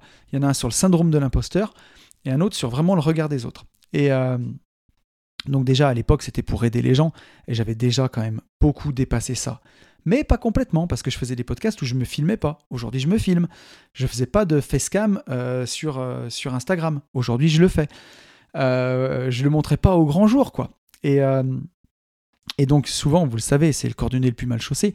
On fait pas un podcast de développement personnel quand on est naturellement doué euh, là-dedans et qu'on est super bon, parce que si c'est naturel, on n'a quasiment rien à apprendre, quoi. Vu qu'on le fait naturellement, on le fait quand on était nul et qu'on s'est bien amélioré. Et je pense que c'est quand même le cas. Donc c'était quand même euh, un peu présent ce, regard des autres pour moi. Je pense que ça devait être vraiment présent puisque bah voilà, à l'époque, je faisais du podcast, pas de la vidéo. Euh, vis-à-vis de ma famille, c'était quand même compliqué de montrer ce que je faisais sur, euh, sur Internet. Pas en parler. Par exemple, l'écriture de mon livre, je l'ai longtemps caché à beaucoup de gens, notamment à mes potes, par exemple. je le cachais aux agents IMO avec qui je travaillais. Et quand ils le découvraient, ou que je faisais des podcasts qui comprenaient que c'était moi, même si je montrais pas mon visage, ou qui qui comprenait que j'avais écrit un livre, j'avais peur que ce soit jugé. Et euh, voilà, donc je sais qu'au tout début d'une vie de liberté, c'était compliqué. Donc là, on va pas se mentir, euh, je pense que l'accompagnement PNL aussi a changé beaucoup de choses, et puis notamment tout ce que je fais avec une vie de liberté, parce qu'aujourd'hui, je sais plus à combien on est, 130 podcasts peut-être, bah forcément, quand je me pose ces questions-là, j'évolue aussi avec vous et j'avance. Donc euh, aujourd'hui, je vis vraiment la chose au grand jour, c'est-à-dire que En fin de semaine, au moment où vous écoutez ce podcast, mon notaire vient intervenir au Mastermind Division Foncière. Euh, mon banquier euh, connaît une vie de liberté. J'ai offert à ma banquière euh, riche de liberté. Je lui ai offert chemin pour devenir grand. je lui montre mes formations en ligne. Donc, je veux dire, je suis 100% nature avec tout le monde. À la boxe de CrossFit, tout le monde sait ce que je fais. J'en parle librement. Je veux dire, je j'ai plus de tabou sur mon activité. Et je pense que je ne suis presque plus préoccupé par le regard des autres. voilà, j'ai l'impression en tout cas il en, en manquera toujours un petit peu, forcément, parce qu'on n'est jamais arrivé complètement. Il reste quelques traces. Mais, euh, dans l'ensemble, je pense que je suis libéré de, ça. C'est quelque chose qui a évolué pour moi ces trois dernières années. Et la dernière chose que je voulais partager avec vous dans ce podcast, j'ai marqué comme ça, j'ai marqué je ne vis pas non plus la fleur au fusil euh, dans mes notes. Et en fait, c'est un petit peu ça. C'est que j'ai toujours eu conscience que le temps était vraiment précieux. Et ça, je pense que en trois ans, j'en ai pris encore plus conscience, puisque aujourd'hui, je suis à l'aube de mes 41 ans. À l'époque, J'en avais, euh, bah, j'étais à l'aube des, 38, si je dis pas de bêtises, oui, parce qu'il s'est passé trois ans. Euh, donc voilà, j'avais 37 ans quand j'ai commencé ce podcast. Euh, je savais que le temps était précieux parce que c'est pour ça que j'avais voulu quitter la rat race pour passer du temps avec mes enfants. Et quand je vois toutes les activités qu'on a et tout ce qu'on fait, je vois à quel point les années défilent. J'arrive pas à y croire que ça fait trois ans qu'on se connaît, trois ans qu'on est ensemble, trois ans qu'on fait ce podcast. Et je sais que la vie, elle passe en un éclair et qu'il faut en profiter. Donc c'est comme ça que j'ai noté. Je ne vis pas non plus la fleur au fusil, c'est-à-dire que c'est pas parce que je suis euh, entre guillemets indépendant financièrement, rentier, appelez ça comme vous voulez, que euh, je reste oisif à attendre que le temps passe. Au contraire, j'ai conscience que le temps il est hyper précieux. Et voilà, et que prévoir, c'est réussir. Et donc du coup, pour l'année 2023, par exemple, j'ai calé mon année entière, c'est-à-dire qu'on a calé les dates des quatre voyages avec les gentlemen investisseurs, on a calé les dates des quatre euh, coachings de groupe de, de Venez investir avec nous, j'ai calé toutes les dates des vacances scolaires avec mes enfants, par exemple, puisque je les ai malheureusement qu'une semaine sur deux. Donc j'ai calé la date au mois de février, par exemple, j'ai rien pris, je l'ai calée d'ores et déjà, elle est bloquée. Et cette année, je pense qu'on va partir en Guadeloupe avec les enfants. Et, euh, pour moi, c'est hyper important. On pourrait se dire, mais t'es, rentier, mec, t'as l'indépendance financière, freestyle, cool. Mais en fait, c'est cette organisation qui fait que on donne de la valeur au temps et que les choses importantes, celles qui doivent être faites, ben, il faut les faire, faut pas laisser place tout le temps au freestyle. Là, je prends la Guadeloupe avec les enfants. Si je fais pas l'effort de regarder mon calendrier 2023 en novembre 2022, ben en février, je vais peut-être prendre un rendez-vous important en plein milieu de cette semaine-là. Et là, je peux plus partir en Guadeloupe à cause d'un rendez-vous que j'ai prévu au dernier moment, comme ça, où j'ai fait un peu n'importe quoi. C'est pas possible. Et donc là, en prévoyant, ben voilà, la date elle est calée. Cette semaine, je vais prendre mes billets d'avion, je vais réserver mon Airbnb, et au moins, les choses sont calées. Et ensuite, je prévois pas tout là-bas. Justement, c'est après que je laisse la place au freestyle. Je vais regarder ce qui est intéressant. Et puis par contre, bah voilà, on se laisse la liberté de se lever un matin, d'aller juste se poser sur la plage, profiter, aller dans l'eau euh, bleue, euh, voilà, sans caler toutes les vacances au quart de millimètre, à 10h on sera là, à 11h on sera là, non. Mais par contre, juste caler les moments importants, caler le rendez-vous, quoi. Et après, laisser la magie opérer.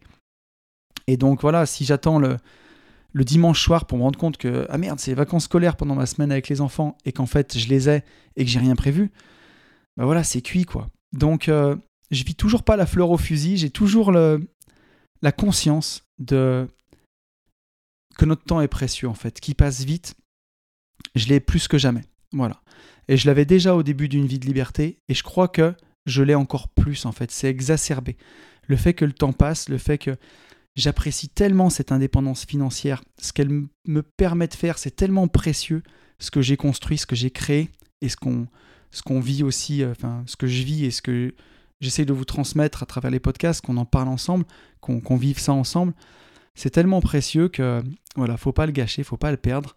Et, euh, et je continue d'être extrêmement prévoyant. J'ai mon agenda qui est toujours bien rempli, qui est bien tenu pour justement profiter, euh, bah, profiter de chaque moment.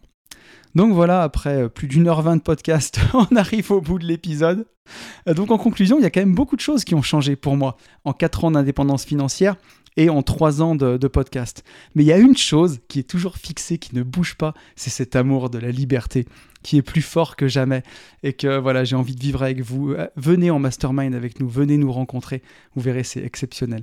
Et, euh, et justement voilà être libre encore une fois c'est être responsable là-dedans, on a beaucoup parlé finalement dans ce podcast de ce qui avait changé pour moi et ce qui était euh, bah, plus que jamais important de continuer à faire. Et on voit que bah, avec cette liberté, vient pas juste de l'oisiveté n'importe quoi, mais vient aussi de la responsabilité d'en prendre soin, d'en profiter. C'est ça aussi une responsabilité. Liberté, ça rime plus que jamais avec responsabilité, pas avec sécurité. Ça rime pas avec bonheur, mais en tout cas pour moi, ça rime avec bonheur. Voilà, on arrive au bout, je vous libère, j'espère que ce podcast vous aura plu, je vous souhaite le meilleur et vous le savez, je vous souhaite par-dessus tout de vivre libre.